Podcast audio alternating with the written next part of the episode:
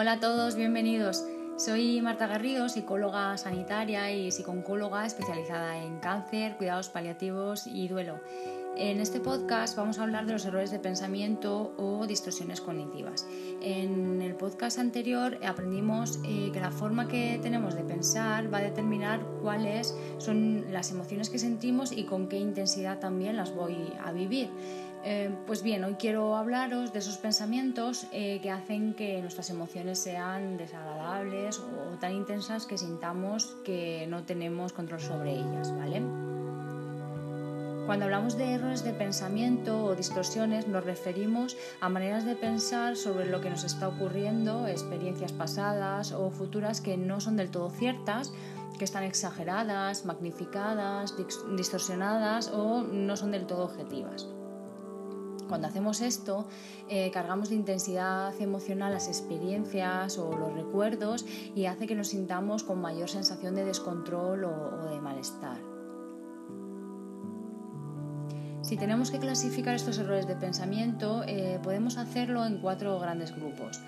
El primero, los que se refieren a hechos del presente, el segundo, los relacionados con experiencias del pasado, el tercero, los que tienen que ver con el futuro y otro cuarto grupo que lo clasificaremos como las falacias.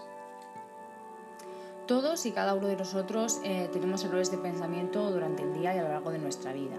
Eh, y según nuestros rasgos de, personalidad o nuestras creencias nuestra forma de ver el mundo, em, eh, tenderemos a distorsionar más de una manera o de otra. ¿vale? Entonces, creo que sería interesante que vayáis identificando cuáles son aquellas, según me vayáis escuchando, que os ocurren con más frecuencia para hacerlas conscientes y mm, poderlas trabajar Venga, eh, vamos a empezar eh, a ver las distorsiones cognitivas, ¿vale? Venga, preparados, vamos a empezar eh, con las que están relacionadas con las cosas que nos ocurren en el presente, que van a ser cinco. La primera eh, sería el pensamiento dicotómico, ¿vale? Del tipo todo o nada o blanco y negro, que consiste en esto, en ver las cosas que nos están ocurriendo como blancas o negras sin escala de grises, ¿vale? Como verdaderas o falsas, bien o mal, buenas o malas, y consiste por tanto en movernos en los polos y extremos de un continuo, pero sin tener en cuenta ese continuo es muy común de personas eh, que son perfeccionistas o que son muy exigentes. Y un ejemplo pues puede ser eh, que preparo una receta que he probado anteriormente y la preparo por primera vez. Y no me queda exactamente igual. Y pienso pues el plato está malo no está bien cocinado y eh, podría haber pensado sin embargo que el plato está diferente pero que bueno que es la primera vez que lo hago y que también está, está bueno y, y me ha salido bien ¿no? La segunda es el filtro mental o la visión en túnel, que esta, como su nombre indica, pues consiste en fijarnos únicamente en aquellas cosas negativas que nos pasan, ¿vale? Exagerándolo o sacándolo de, sacándolo de contexto y haciendo que la experiencia en sí pues, se convierta también en, en negativa o en desagradable, ¿no?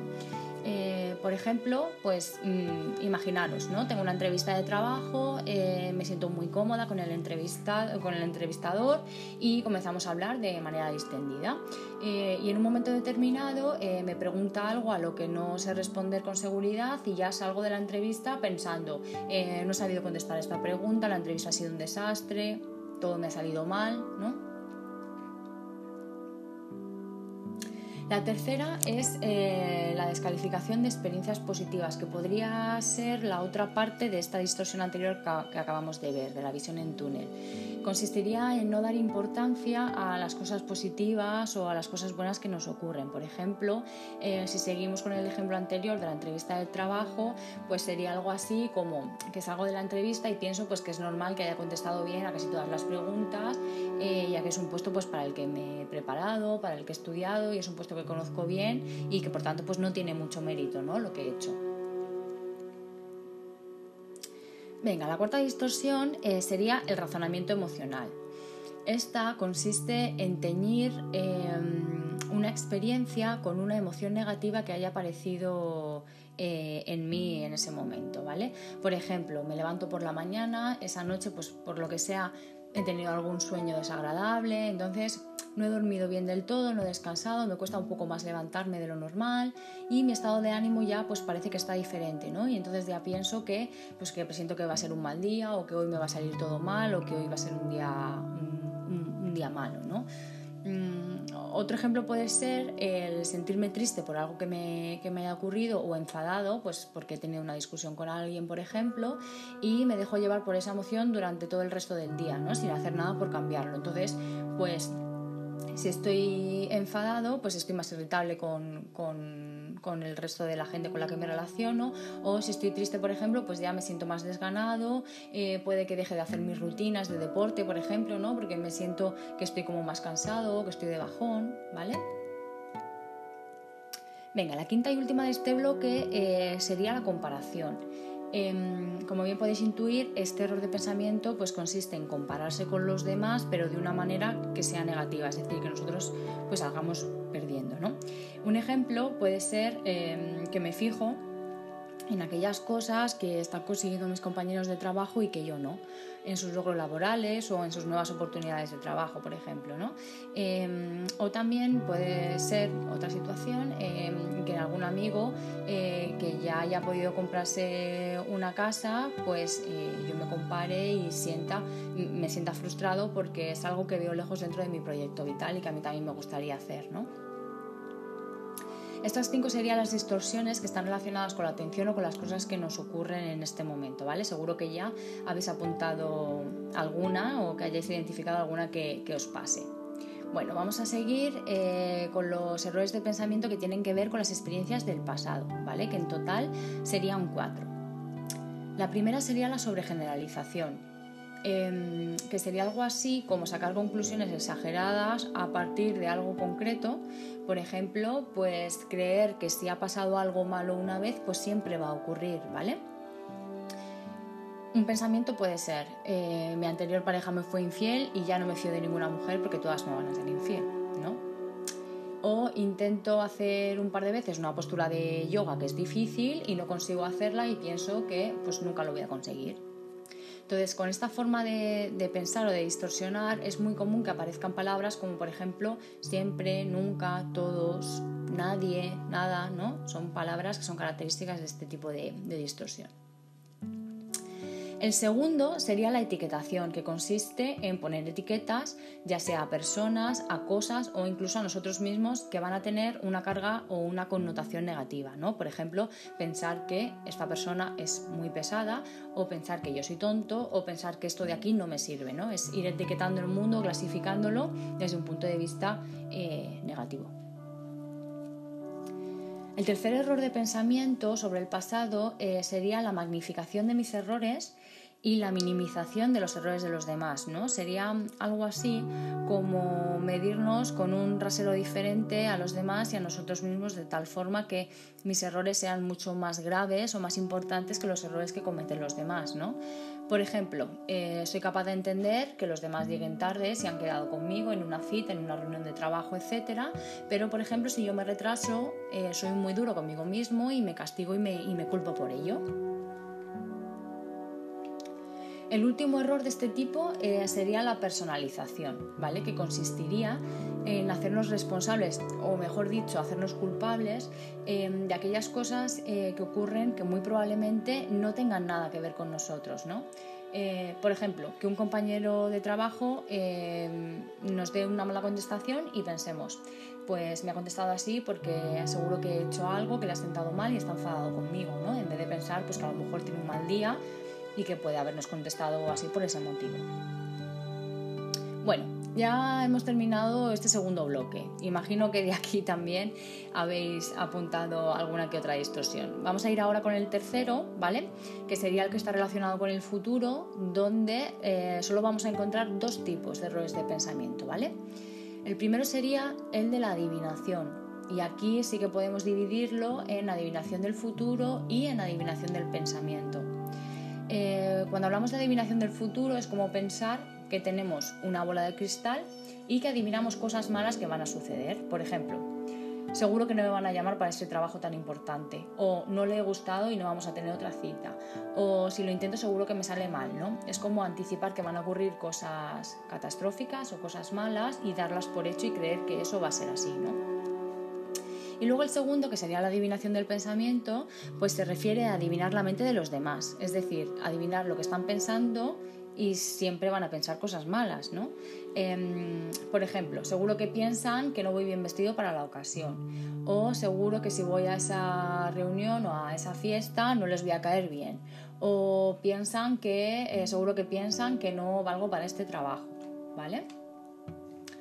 Y luego ya el segundo de, este bloque del futuro em, serían los deberías. Los deberías eh, que tienen que ver con proponernos metas de cosas que tenemos que hacer em, muy exigentes, costosas. ¿no?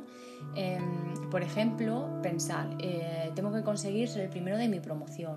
O eh, debo de levantarme temprano para que me dé tiempo a organizarme y hacer todas esas cosas que tengo pendientes o eh, tengo que ir primero a visitar a mis padres y después ya quedar con los amigos.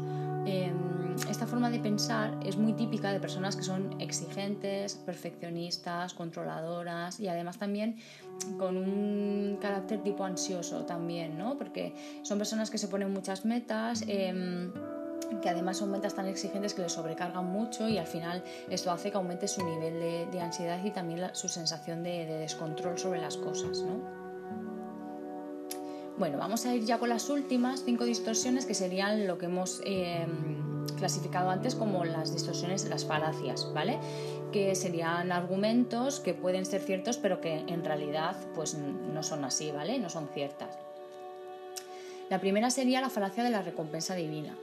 Esta consiste en creer que todo lo que ocurre pues va a depender del destino o de la suerte, de algo divino, de Dios, ¿no? sin que yo tenga ningún control, ningún poder o responsabilidad sobre ello. Por ejemplo, eh, que me estén ocurriendo eh, varias cosas negativas y mm, pensar que es cuestión de mala suerte y que en algún momento esto cambiará, ¿no? sin sentir que yo puedo hacer algo por, por cambiarlo o por evitarlo.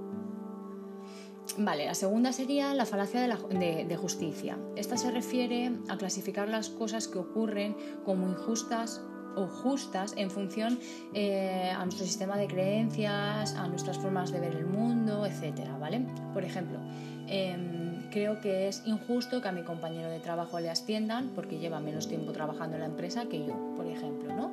O creo que no es justo que haya personas que ganen mucho dinero y otras personas que estén cobrando tan poco o que incluso estén sin trabajo, ¿no? Por ejemplo.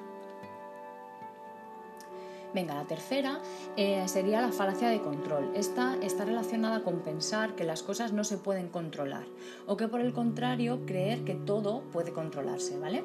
Em, un ejemplo de este tipo de pensamientos pues puede ser, em, da igual lo que haga porque haga lo que haga me va a echar la bronca o vamos a discutir. O por mucho que me esfuerce, eh, estoy convencido de que no lo voy a conseguir, ¿no? Es tener esa sensación de que no puedes controlar nada de lo que ocurra. La cuarta eh, se refiere a la falacia de tener razón. Esta es, em, un error de, es un error de pensamiento muy típico de personas que tienen eh, cierta rigidez mental. ¿vale? Em, está relacionada con la idea pues, de pensar em, que ellos, que lo que ellos dicen, por ejemplo, opinan, es, la verdad, ¿vale? Y, la opinión de los demás pues, pues está equivocada. Y la podemos ver en verbalizaciones pues, del tipo esto es así porque lo digo yo y punto, o esto es así porque yo tengo la razón, ¿vale? Algo así de este tipo. Y la quinta y última falacia sería la falacia de cambio, que esta eh, se da mucho en parejas y se refiere a la idea de no ceder, de no poner de tu parte, ¿no? creyendo que el responsable del conflicto o de lo que está ocurriendo es la otra persona. Por ejemplo, lo podemos ver en frases mm, o en pensamientos del tipo, hasta que él no me pida perdón y empiece a cambiar, no voy a poner nada de mi parte o no me voy a esforzar por esta relación, ¿vale? Bueno, ya hemos visto eh, todas las formas de distorsionar el pensamiento que puede hacernos sentir esas emociones negativas de las que hablábamos o unas emociones que son tan intensas que sentimos que no podemos controlar o que no podemos manejar, ¿vale? Aumentando así pues nuestro sufrimiento, nuestro dolor, ¿vale?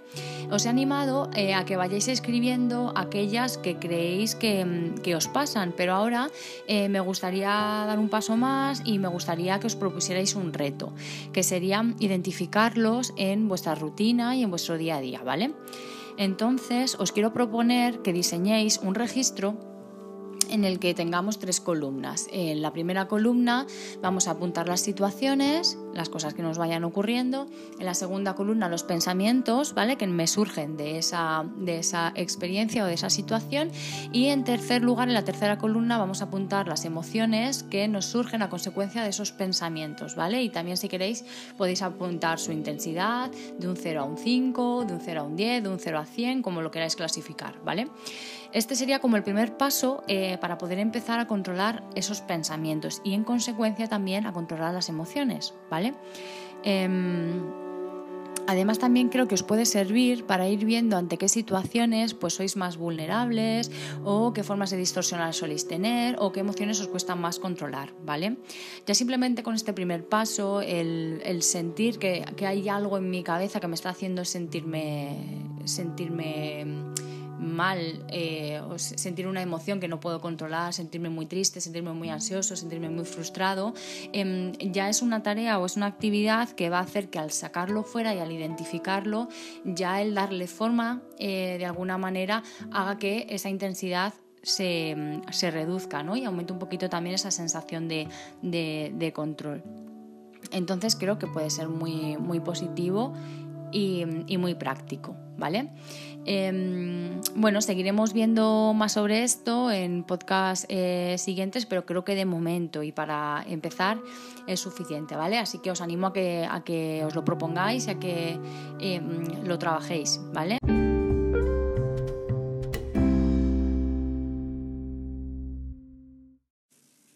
Hasta aquí el podcast de hoy. Espero que os haya gustado. Os recuerdo que podéis encontrarme a través de mi página web www.oncovida.es o a través de las redes sociales, en Instagram como Marta Garrido-psicooncóloga o en Facebook como arroba psicóloga Gracias a todos por escucharme y nos vemos en el siguiente. Un abrazo.